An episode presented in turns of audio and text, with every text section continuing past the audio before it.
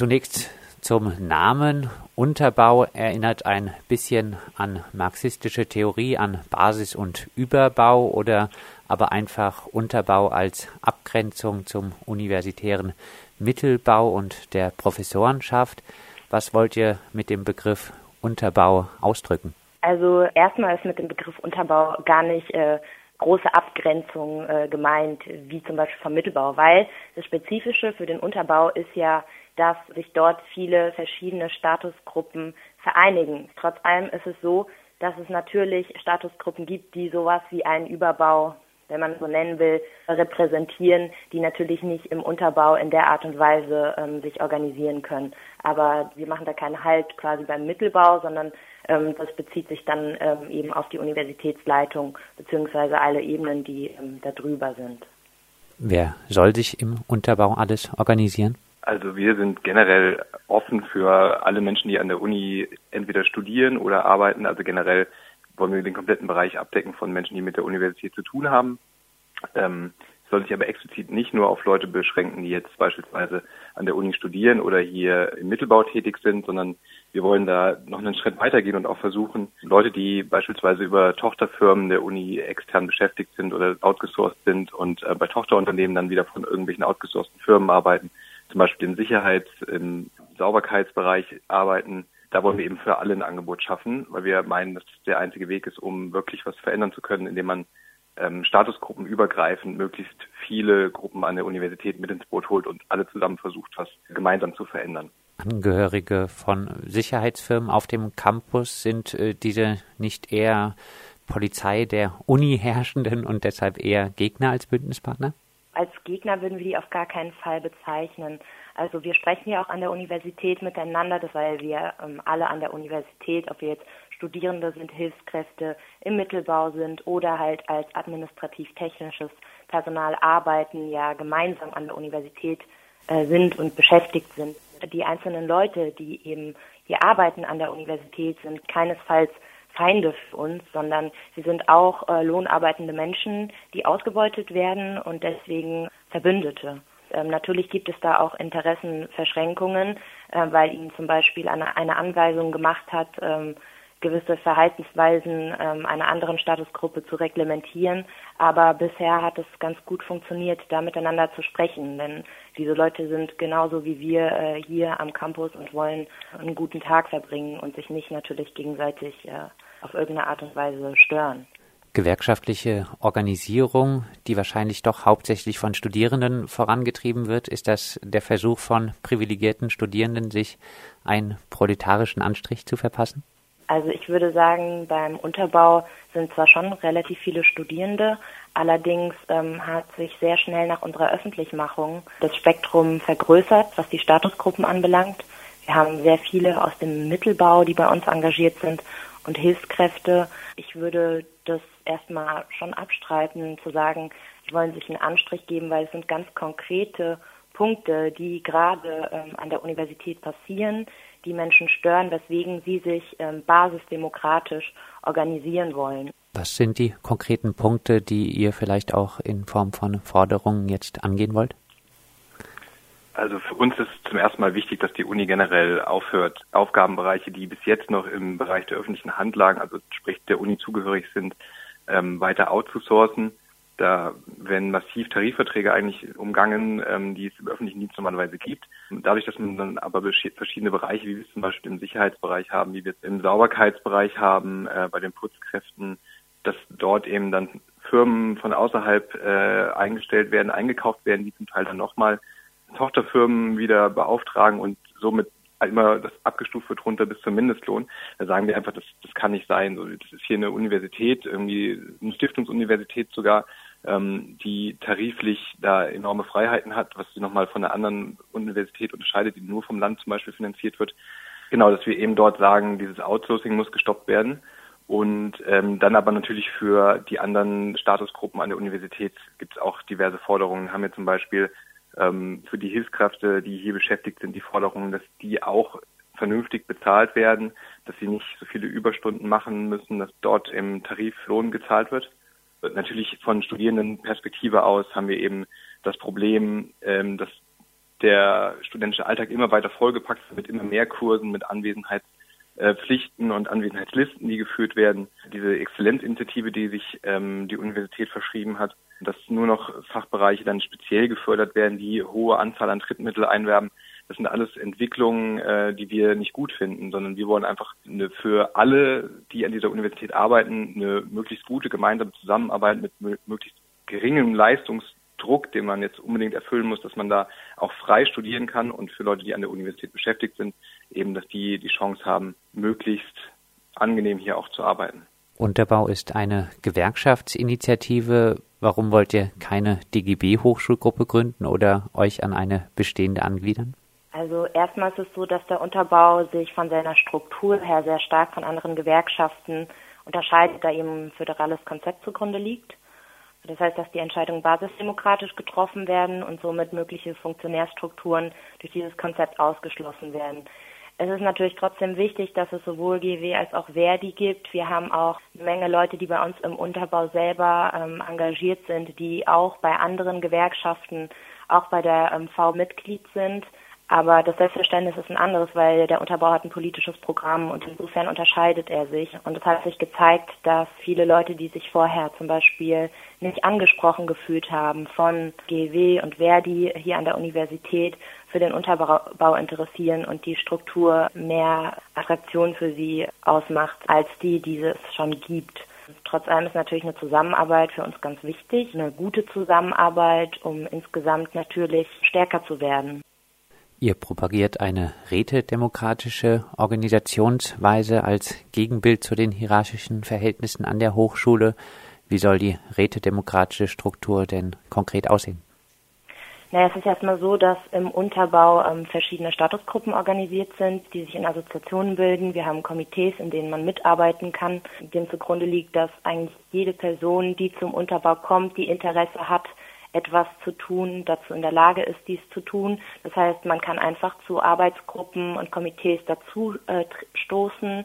Zudem ist uns extrem wichtig, äh, Wissenshierarchien abzubauen. Wir haben äh, Vortragsreihen und Workshops, die wir regelmäßig abhalten. Wir haben dann ein ziemlich weitreichendes Programm und äh, reflektieren diese ganzen Workshops und die Entscheidungsstrukturen werden basisdemokratisch getroffen ausreichende Grundfinanzierung für alle Fächer, mehr feste Stellen an der Uni, Tarifverträge für Hilfskräfte etc. Standardfrage, woher soll das Geld kommen? Wir denken, dass natürlich wir uns in erster Linie an die Universität äh, richten müssen und dort unsere Forderungen vorbringen. Aber trotzdem ist uns natürlich bewusst, dass die Universität jetzt auch nicht über unbegrenzte finanzielle Ressourcen verfügt.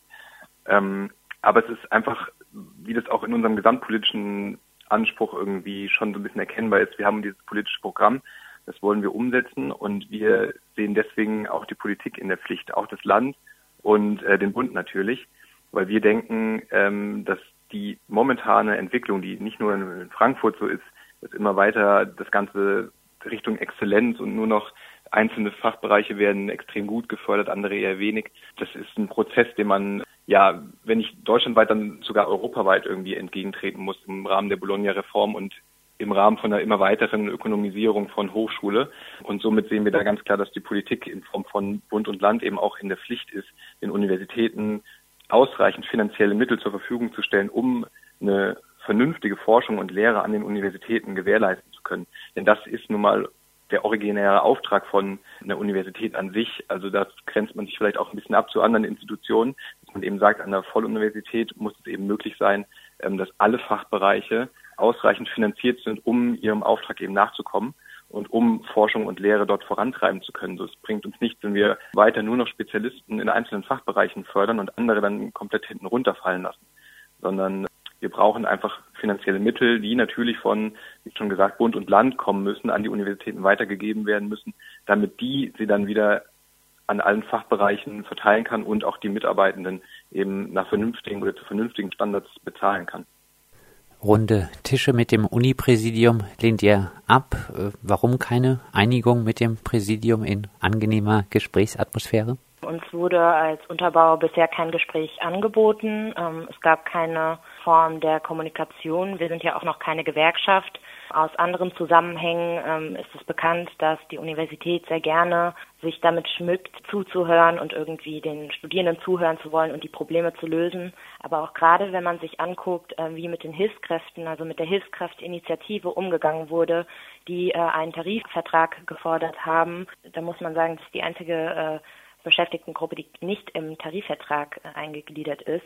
Und da ähm, sind solche Sachen bekannt wie runde Tische, die sich über Jahre hinweg ziehen, ähm, bei denen am Ende nichts rauskommt. Und ganz konkret jetzt bei der Hilfskraftinitiative war es so, dass von einem auf den anderen Tag der Kanzler Gottschalk ähm, die ähm, Verhandlungen zu Tarifverträgen einfach abgebrochen hat. Also leider ähm, müssen wir sagen, dass wir uns davon nicht sehr viel erhoffen. Vielleicht überrascht uns ja das Präsidium mit ähm, konkreten äh, Änderungen. Aber wenn man so zurückguckt in die letzten Jahre, was da so passiert ist, ist das leider nicht zu erwarten. Und ähm, deswegen sehen wir keine andere Möglichkeit, die Universität eben auf andere Art und Weise unter Druck zu setzen. Welche Reaktionen gibt es derzeit auf die Gründung des Unterbaus an der Frankfurter Uni? Also wir haben bis jetzt eigentlich überwiegend positiven Zuspruch bekommen. Es sind zum Teil Leute zu uns gekommen, ähm, mit denen wir überhaupt nicht gerechnet hatten. Also dass sich immer mehr Studierende zum Beispiel bei uns äh, melden, die Lust haben, da mitzumachen, das Konzept gut finden, ähm, die vorher vielleicht nicht in einem politischen Kontext aktiv waren oder vielleicht in anderen politischen Kontexten. Das hat uns sehr gefreut. Aber auch gleichzeitig viele Menschen, die im Mittelbau beschäftigt sind, sind zu uns gekommen. Aber auch Menschen, die hier von, von externen Firmen beschäftigt sind am Campus. Dann die an anderen Bereichen der Universität angestellt sind. Da gab es relativ viele Leute, die noch zu uns gekommen sind, das Konzept gut fanden und jetzt mitarbeiten. Und deswegen freuen wir uns total, dass es so ein breites Spektrum ist, dass jetzt wirklich nicht nur die Anfang 20 drittes Semester Studis äh, da miteinander rumsitzen, sondern dass es wirklich alle Altersschichten umfasst, dass es alle Statusgruppen umfasst, dass es wirklich ein Projekt ist, was die Leute anscheinend auch ein bisschen begeistern kann, wo man auch einen Sinn drin sieht und weil es einfach was Neues ist. Deswegen ist es, glaube ich, auch relativ gut angekommen bis jetzt. Und da haben wir uns über die Resonanz schon sehr gefreut. Und gleichzeitig haben wir aber auch bis jetzt von anderen Gruppen, zum Teil auch gar nicht aus Frankfurt, sondern deutschlandweit, beziehungsweise auch jetzt zum Teil aus Frankreich irgendwie Anfragen und Rückmeldungen bekommen, ähm, dass sie unser Konzept gut finden oder zum Teil was ähnliches organisieren gerade. Und ähm, dann waren wir schon öfters dort auf Vernetzungstreffen und haben Vorträge gehalten. Und anscheinend gibt es wirklich den Bedarf nach sowas, weil so, so eine positive Rückmeldung, wie wir jetzt bekommen haben, das hat uns wirklich auch überrascht, damit hätten wir nicht gerechnet. Und ähm, deswegen sind wir wirklich sehr begeistert und sehr motiviert, das jetzt weiter zu tun. Welche Ziele habt ihr für die nähere Zukunft an der Uni Frankfurt? Naja, das äh, grundlegende Ziel ist eine soziale Hochschule in basisdemokratischer Selbstverwaltung. Daraus ergeben sich äh, einige konkrete Forderungen, wie zum Beispiel die Wiedereingliederung von outgesourcten Arbeitsplätzen, Tarifverträge für alle beschäftigten Gruppen, mehr Raum für kritische Studieninhalte, die nicht rein an den ökonomischen Interessen ausgerichtet sind. Und natürlich gehören dazu dann auch Forderungen nach mehr unbefristeten Stellen und das ganz insbesondere im Mittelbau und einer ausrichtenden Finanzierung aller Fächer. Vielleicht als Abschlussfrage.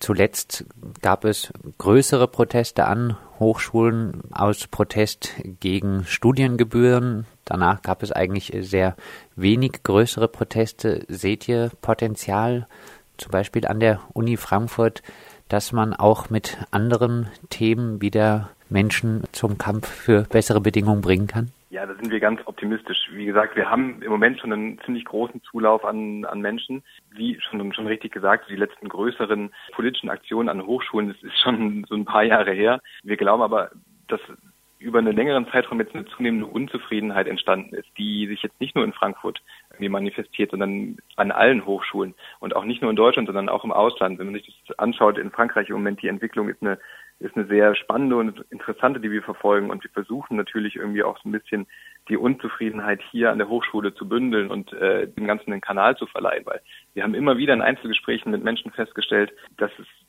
individuelle Probleme gibt und überall eine relativ große ja, Unzufriedenheit mit dem Bestehenden herrscht, aber der Kanal gefehlt hat, über den man das artikulieren kann. Und da versuchen wir jetzt eben den Bogen zu schlagen, eben alle Leute mit ins Boot zu holen, sie zu motivieren dafür und dann sind wir eigentlich ziemlich überzeugt davon und ziemlich sicher, dass wir da irgendwie in der nächsten Zeit ähm, wieder eine größere Politisierung erreichen können.